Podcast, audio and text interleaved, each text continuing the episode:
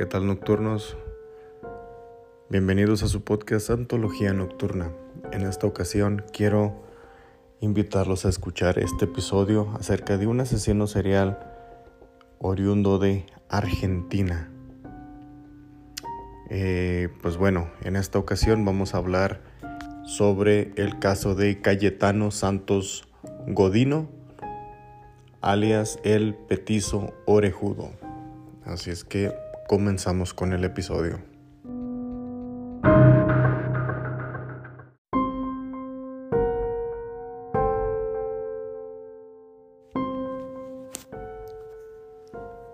Bueno, para comenzar con este eh, característico personaje, hay que saber que su familia, la familia eh, Godino, llegaron a Buenos Aires, Argentina, desde Italia. Estos procedientes de San Demetrio Corone. En este caso, su padre Fiore y su madre Lucía eligieron desembarcar en 1888 con todas sus esperanzas depositadas en la nueva tierra. Esta pareja originaria de Italia que pues decide eh, Fiore, el padre, fue responsable de la formación de quien se convertiría en el primer asesino en serie de la historia política argentina. Él, siendo un alcohólico y golpeador, había contraído sífilis tiempo antes del nacimiento de Cayetano. El niño vino al mundo con graves problemas de salud. De hecho, durante sus primeros años de vida estuvo varias veces al borde de la muerte a causa de una enteritis. Bueno, la enteritis es esta, se puede decir que es una diarrea aguda que suele durar eh, mm, varios días. durante toda su niñez, Cayetano fue víctima de fuertes golpes y maltratos realizados por su padre. Cayetano no fue el único hijo de aquella pareja que sufría graves enfermedades. Su hermano Antonio era epiléptico y además, siguiendo el ejemplo de su padre, se convirtió en un bebedor irrecuperable. Más tarde, este se sumaría a Fiore con los castigos aplicados sobre su hermano menor. La niñez de Cayetano transcurrió en, en, la calle, vagando. A partir de los cinco años concurrió a varias escuelas, de donde siempre fue expulsado por su falta de interés en los estudios y su comportamiento rebelde. El escenario de sus correrías y carrera criminal serían los terrenos baldíos y en los conventillos de los barrios de Almargo y el Parque uh, Patricios, perdón, por entonces todavía al borde de las Pampas. Era una zona de quintas de descanso, pero también era un arrabal poblado por paisanos y extranjeros. Uno de sus primeros casos fue el caso de Miguel eh, de Paula, el 28 de septiembre de 1904, cuando Godino encontraba con, contaba con apenas siete años, se llevaba la fuerza de, engaños a Miguel, de casi dos años, hasta un baldío y ahí lo golpea para luego arrojarlo sobre un montón de espinas. Un policía que pasaba se percata de lo sucedido y lleva a ambos niños a la comisaría, de donde serán recogidos por, eh, más tarde por sus respectivas madres. Ah, al año siguiente, Godino agrede a un infante apenas de 18 meses de edad. La conduce hasta un terreno baldío en donde la golpea repentinamente con la cabeza con una piedra. Nuevamente es descubierto por un policía, quien pone fin al ataque y lo detiene pero dada su corta edad es dejado en libertad esa misma noche. Otro de los casos, María Rosa, de 29, el, 29 de marzo de 1906, el que sería el primer asesinato de Godino pasó desapercibido y solamente sería descubierto años después, cuando él mismo lo confesó ante la policía.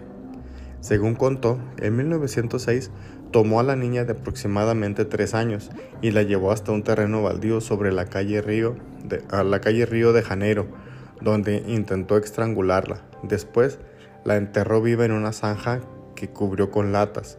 Las autoridades, al conocer este crimen, se trasladaron a este lugar para encontrar que se había identificado una que se había edificado una casa de dos pisos.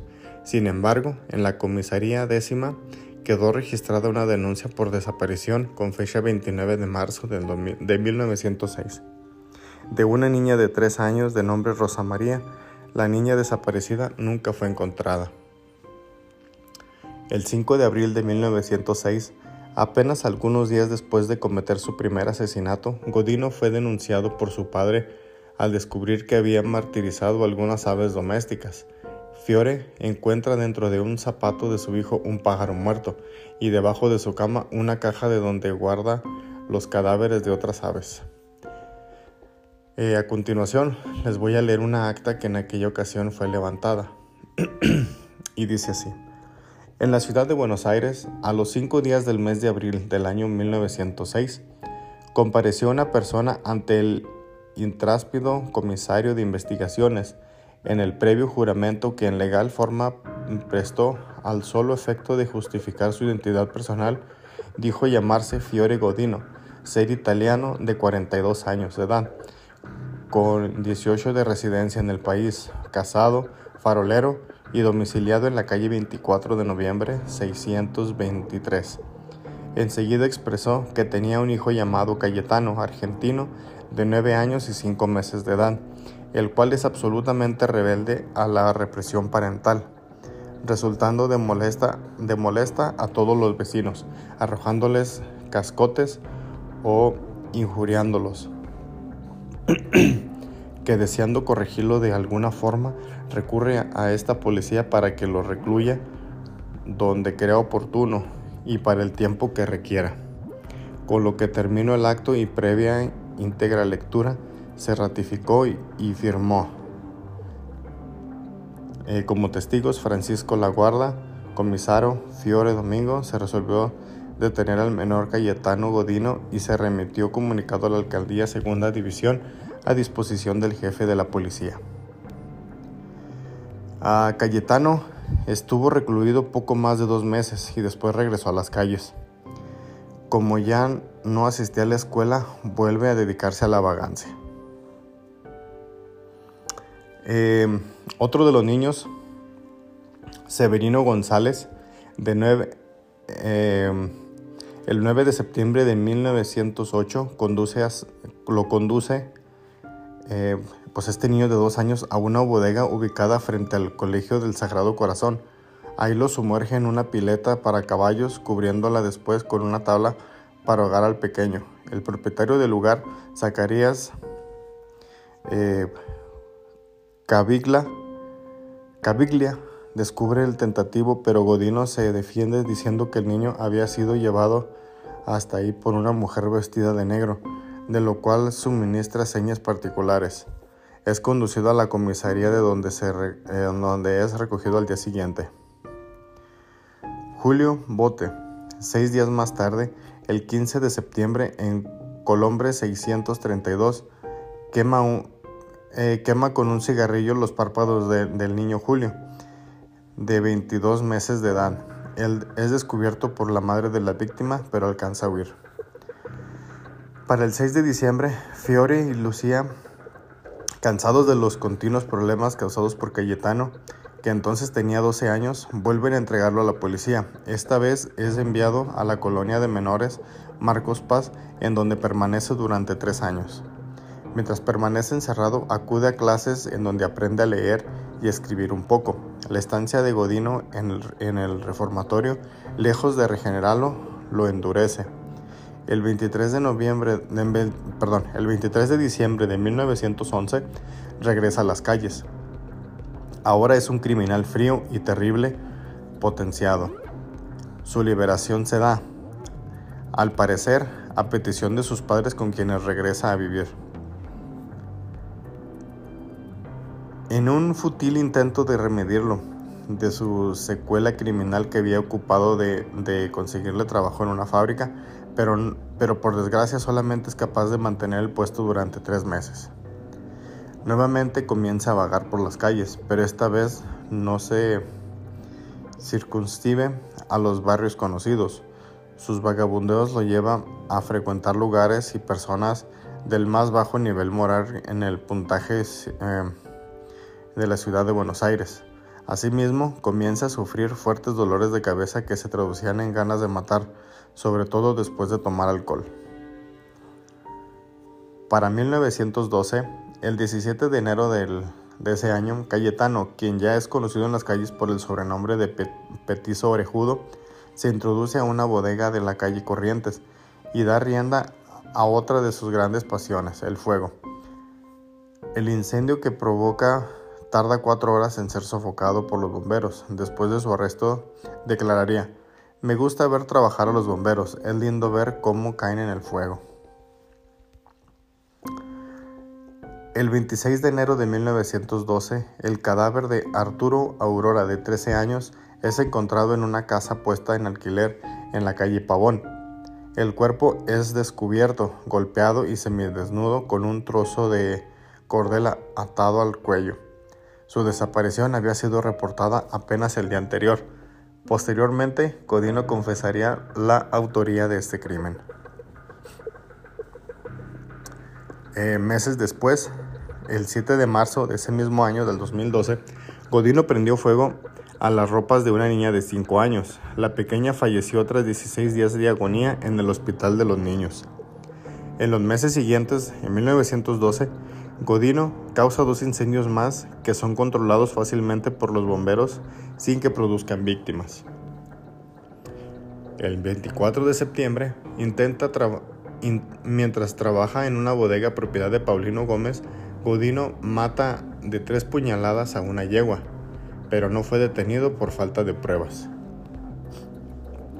Apenas unos días después, prende fuego a la estación Bail, ubicada por las actuales calles Carlos Calvo y Oruro, propiedad de la compañía de tranvías Anglo-Argentina.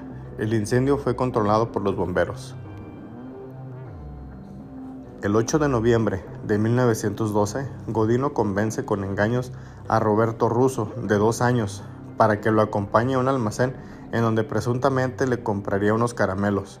Lo lleva hasta un alfar, alfar,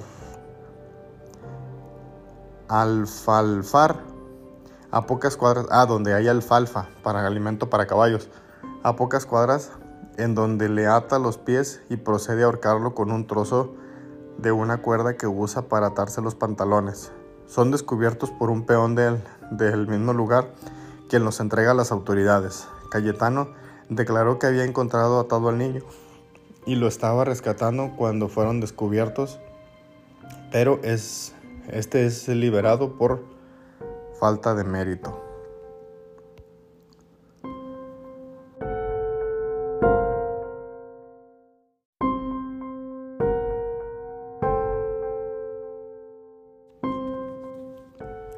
El último crimen del orejudo es probablemente el mejor documentado de su carrera.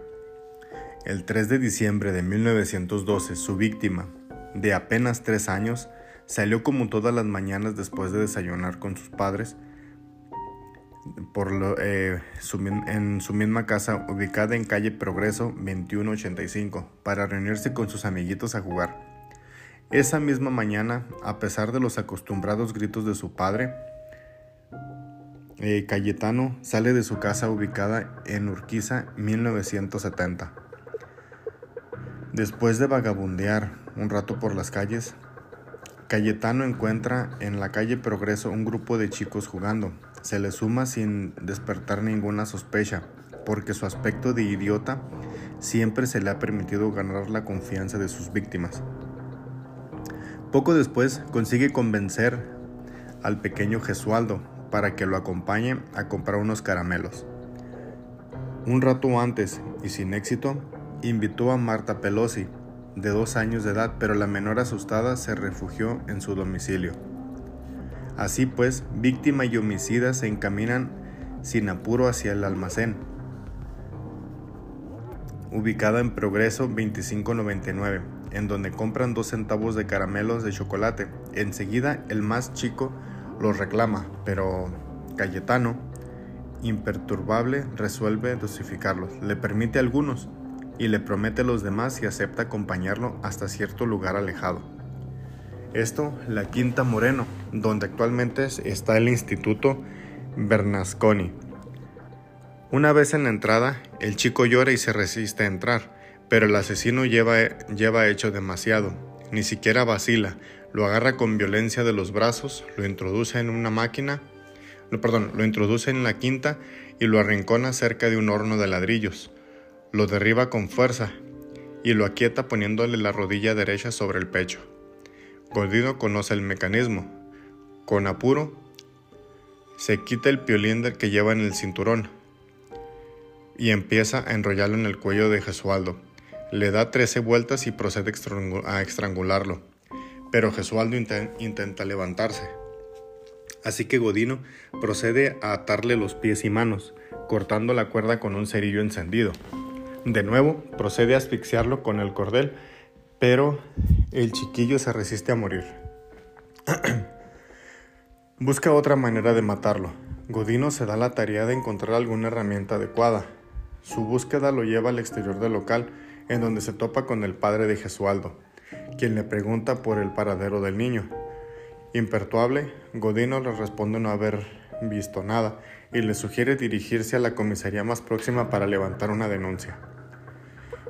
Mientras tanto, el, el orejudo encuentra un viejo clavo de cuatro pulgadas, regresa con él junto a la víctima y usando una piedra como martillo lo hunde en la sien del niño moribundo. Después de cubrirlo con una vieja lámina de zinc, este huye de la escena del crimen. Esa noche, durante el velatorio de su víctima, Godino hace un acto de presencia. Después de observar durante algún tiempo el cadáver de Gesualdo, huye llorando del lugar. Según declaró posteriormente, deseaba ver si el cadáver aún tenía el clavo incrustado en la cabeza. Para su desgracia, dos policías, el subcomisario y el principal ya habían ligados con cabos con casos anteriores. Esa misma madrugada, el 4 de diciembre de 1912, allanaron el lugar de los Godino y arrestaron a Cayetano. Entre sus bolsillos encontraron un artículo de periodo aún fresco que resaltaba los pormenores del asesinato y en sus pantalones restos del piolín con el que había ahorcado a Gesualdo.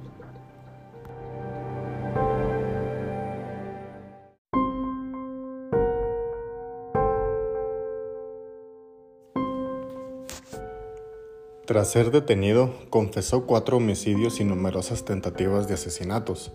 En noviembre de 1914, el juez de lo penal de sentencia absolvió a Godino considerándolo penalmente irresponsable y ordenó remitir las actuaciones del juzgado en lo civil para formalizar su integración por tiempo indefinido y se le recluyó en el hospicio de las Mercedes, en el pabellón de alienados delincuentes. Allí atacó a dos pacientes, uno inválido en una cama y el otro en silla de ruedas. Después intentó huir. A raíz de la apelación de la sentencia, la Cámara de Apelaciones de lo Criminal resolvió por unanimidad que Santos Godino era confinado, mientras no hubiera asilos adecuados, en una penitenciaría por tiempo indeterminado, por lo que lo trasladaron a la Penitenciaría Nacional de la calle Las Heras, y ahí fue arrestado por, por el joven... Ah, perdón, y ahí fue arrestado el joven asesino. Diez años después, en 1923, se le trasladó al penal de Ushuaia, Tierra del Fuego, conocido como la cárcel del fin del mundo. En 1927, los médicos del penal, basándose en los estudios pseudocientíficos del Lombroso, creían eh, que en las orejas radicaba su maldad. Ay, no puede ser. Por lo que le practicaron una cirugía estética para achicárselas. Este radical tratamiento no tuvo resultados. Pues claro que no. Pero bueno, en 1936 Godino pidió la libertad y se la negaron.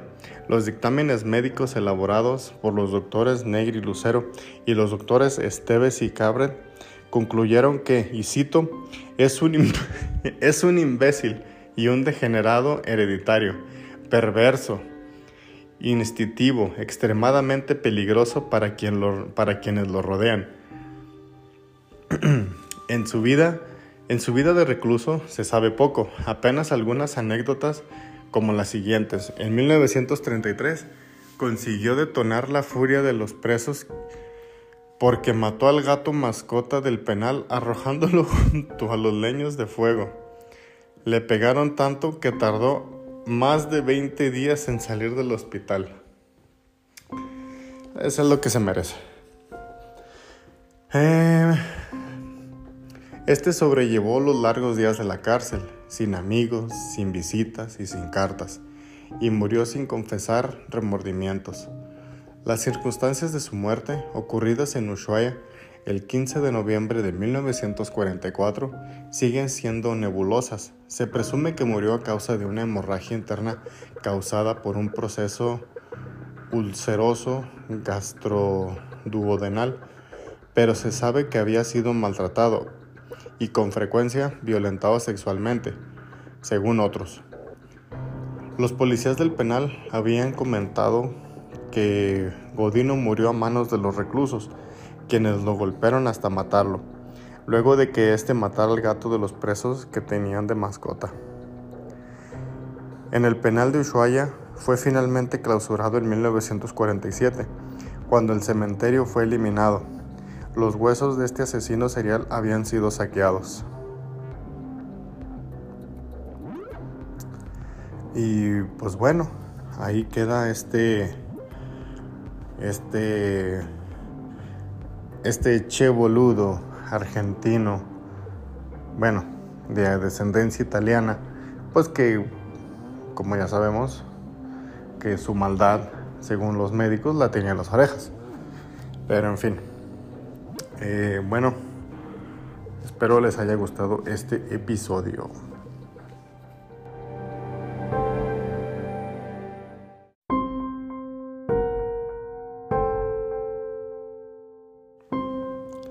Y bueno, nocturnos, este es el final de este episodio. El petizo orejudo, Cayetano, Godino. Y pues bueno, recuerden seguirnos en, en como Antología Nocturna, el podcast, en YouTube, Facebook, Instagram y TikTok. Y pues nada, hasta aquí dejamos este episodio y hasta luego.